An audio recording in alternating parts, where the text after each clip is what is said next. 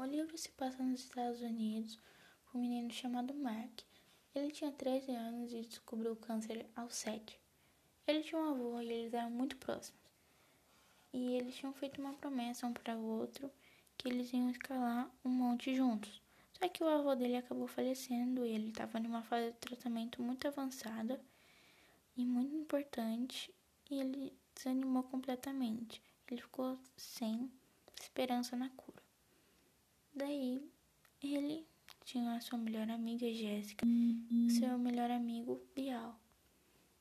E ele pegou seu cachorro, sua mochila, seus equipamentos, todo o seu dinheiro, que eram dois mil dólares, a sua um pouco de comida e fugiu. Ele fez todo um plano para que ninguém achasse ele, porque ele foi de ônibus até o lugar. Aí ele conseguiu, ninguém teve a capacidade de achá-lo. Na primeira cidade que ele parou, já estava noite, veio um bando de meninos e pegaram todo o dinheiro dele, bateram muito nele. E o menino, na hora de ir embora, o chefe, viu que o Mark tinha falta de cabelo, ele era careca. Então ele percebeu e ficou com dó do menino e deixou só 25 dólares, a sua câmera, sua mochila com os equipamentos. Depois disso foram muitas aventuras. Ele passou muita fome, muito medo, muito frio e a história só tá começando. Depois disso, Mark começou a pedir comida e tudo que ele ganhava ele dividia com o cãozinho.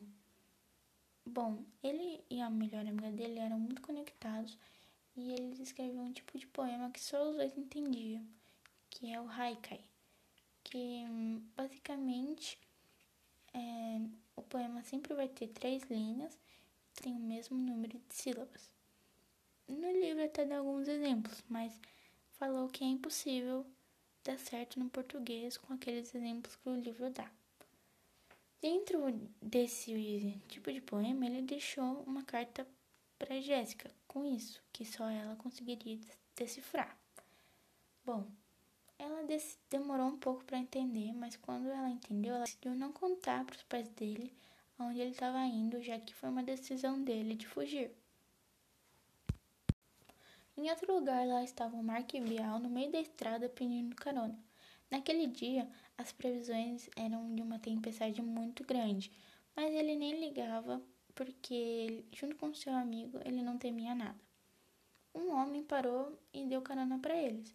Enquanto eles estavam indo para a montanha, uma notícia passou no rádio e era um áudio à procura de Mark. O homem se tocou na hora que ele era um menino.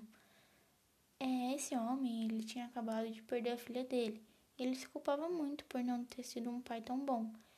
E o Mark acabou convencendo ele para não contar ninguém, e ele aceitou, para compensar o que ele não tinha feito pela filha dele, para ajudar. Então foi lá Mark e Bial é, na tempestade escalar a montanha. E lá estava Mark e Bial escalando a montanha com muita fome, muito frio e com muita pouca força eles encontraram vários obstáculos, mas o Mark estava muito focado. Lá na sua casa, Jéssica decidiu contar aos pais de Marx sobre a descoberta e eles logo ligaram para as autoridades e todos foram né, ao encontro do menino. E ao mesmo tempo, o homem da caminhonete se ligou sobre a gravidade da situação e ligou também para as autoridades. Então foi todo mundo atrás de Mark.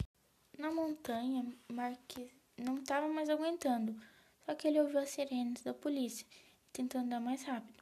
E nisso ele acabou tropeçando. Estava com tanto frio e tão fraco que ele nem conseguia levantar. E a sua última lembrança foi Bial indo embora.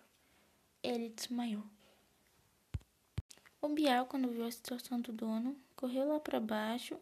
Ele era muito esperto e começou a latir para a polícia em direção à montanha. E eles entenderam, né? Eles identificaram o cachorrinho e foram atrás. Agora vem o mistério: será que o Mark morreu?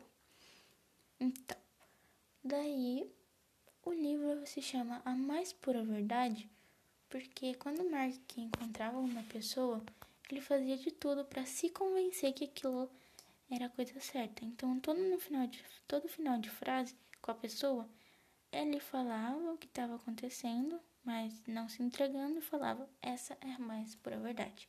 Eu gostei muito do livro e esse suspense do final é muito legal. Eu aconselho vocês lerem esse livro.